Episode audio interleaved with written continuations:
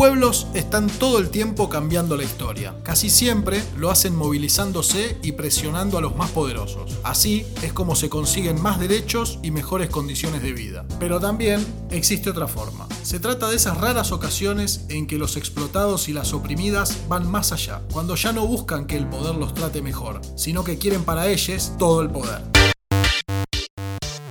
vamos a hablar del acontecimiento más importante del siglo XX. No es poca cosa decir esto si pensamos que entre el año 1900 y el 2000 hubo dos guerras mundiales, la especie humana llegó al espacio y se inventaron las armas atómicas, entre otras cosas. Estamos hablando de la Revolución Rusa. Tan importante es este acontecimiento que el historiador inglés Eric Hobsbawm llegó a decir que el siglo XX comienza ahí, en octubre de 1917, y que termina al desaparecer el Estado que esta revolución creó, la Unión Soviética, en 1991. ¿Qué era Rusia antes de la revolución? Podemos decir que era un imperio, pero no cualquier imperio. Era un imperio desigual y combinado. Es decir, era una potencia mundial en la cual te encontrabas industrias modernas en unas pocas ciudades, rodeadas de inmensas extensiones de campo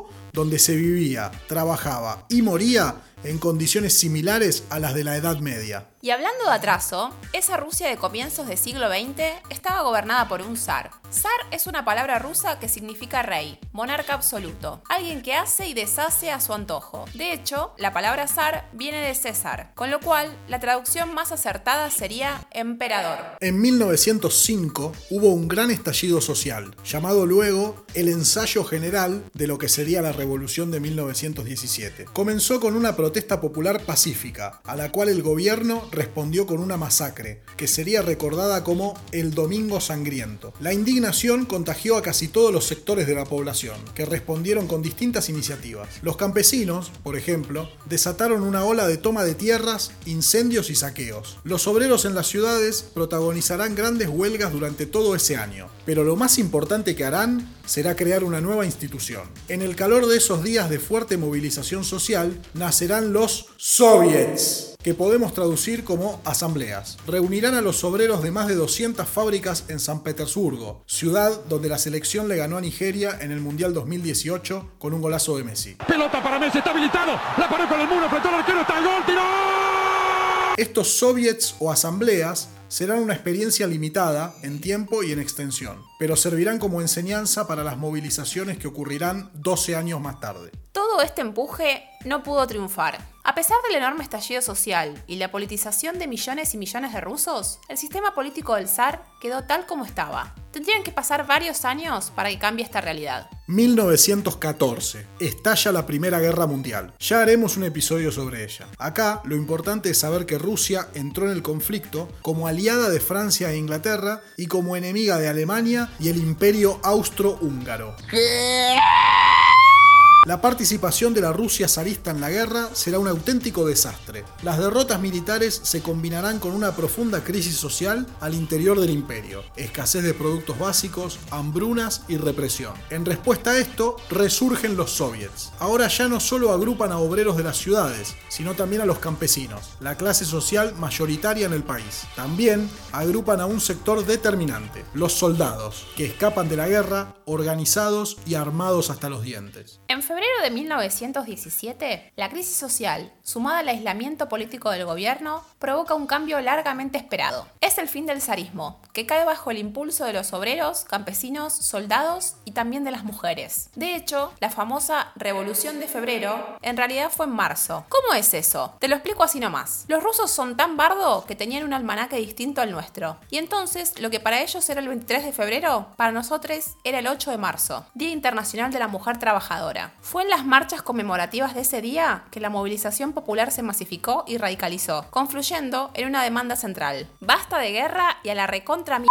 con el zar. Un imperio de casi 400 años cayó en pocos días. Rusia pasaba a ser una república. Para dirigirla quedó conformado un gobierno provisional integrado por todos los partidos políticos Menos uno. Podría parecer que era el fin de la revolución, y muchos así lo creyeron. Pero era solo el comienzo, ya que en Rusia seguía planteada una crisis social gigantesca. Si repasás nuestro episodio ¿Qué es una crisis social? vas a ver que una crisis se caracteriza por ser una suma de conflictos que se retroalimentan entre sí. En la Rusia de 1917 existía una serie de conflictos parciales que eran un auténtico polvorín. Los campesinos querían tierra, los obreros mejores condiciones de trabajo, los soldados que los dejen de masacrar. Y todos, todas y todes querían que la Primera Guerra Mundial se termine, al menos para Rusia. Pero además existía otro conflicto, que no era un conflicto de partes, sino un conflicto por el todo. Caído el zar, ¿quién mandaba? La situación de esos momentos fue llamada doble poder. Existían dos formas de gobierno que no podían convivir, ya que poseían lógicas diferentes y se anulaban entre sí. Uno era el gobierno provisional, formado principalmente por dirigentes del último parlamento que permitió el zar, es decir, por políticos profesionales de los distintos partidos. El otro poder era el de los soviets, es decir, el de las asambleas de obreros, campesinos y soldados. Era una nueva forma de gobierno, casi desconocida en la historia de la humanidad, donde el poder del pueblo era ejercido por el pueblo mismo. En estos soviets crecía cada vez más la influencia del único partido político que no formaba parte del gobierno provisional, el partido bolchevique dirigido por Vladimir Lenin. Esta situación de doble poder no podía durar y de hecho se resolvió en octubre de ese año, 1917. Una Rusia hambreada y cansada de la guerra comenzó a inclinarse por la influencia de los bolcheviques, que proponían paz inmediata, todo el poder a los soviets y tierra para los campesinos. Con estas consignas apuntaban a todo lo que el pueblo quería y a todo lo que el gobierno provisional no podía ofrecer. Como decíamos en nuestro episodio anterior, las revoluciones son procesos en disputa y son variadas las propuestas políticas de quienes intervienen en ellas. El 25 de octubre de 1917, 7 de noviembre para nosotros, cae el gobierno provisional, a manos de un movimiento popular liderado por los bolcheviques. Es el comienzo del gobierno obrero y campesino. Nace el primer Estado comunista de la historia. Luego se llamará Unión Soviética, y sus primeros años estarán marcados por el Tratado de Paz con Alemania que permitiría sacar al país de la guerra, por una inmediata guerra civil de la cual los bolcheviques saldrían triunfantes y por distintas políticas económicas que buscarán por distintos caminos la construcción de un país sin explotación. Ah, y también van a cambiar su calendario por el que tenemos nosotros. Pero todo eso es otra historia que seguramente veamos en futuros episodios. Como cierre, te compartimos estas palabras de Álvaro García Linera, vicepresidente de Bolivia, derrocado por el golpe de Estado de 2019. La Revolución Soviética de 1917 es el acontecimiento político mundial más importante del siglo XX,